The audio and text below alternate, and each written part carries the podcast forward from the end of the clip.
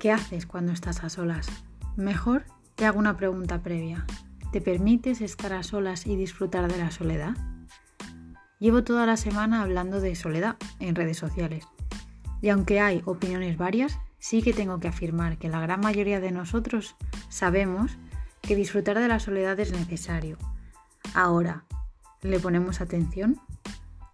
Personalmente me encanta estar a solas pero no me doy cuenta de ello hasta que no lo exteriorizo y lo hablo con otras personas. Me gusta estar a solas cuando desayuno. Es el único momento del día que tengo la mente más tranquila.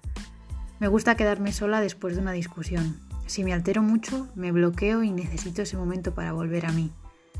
Me permito estar a solas un rato al día. Es el momento en el que soy más yo.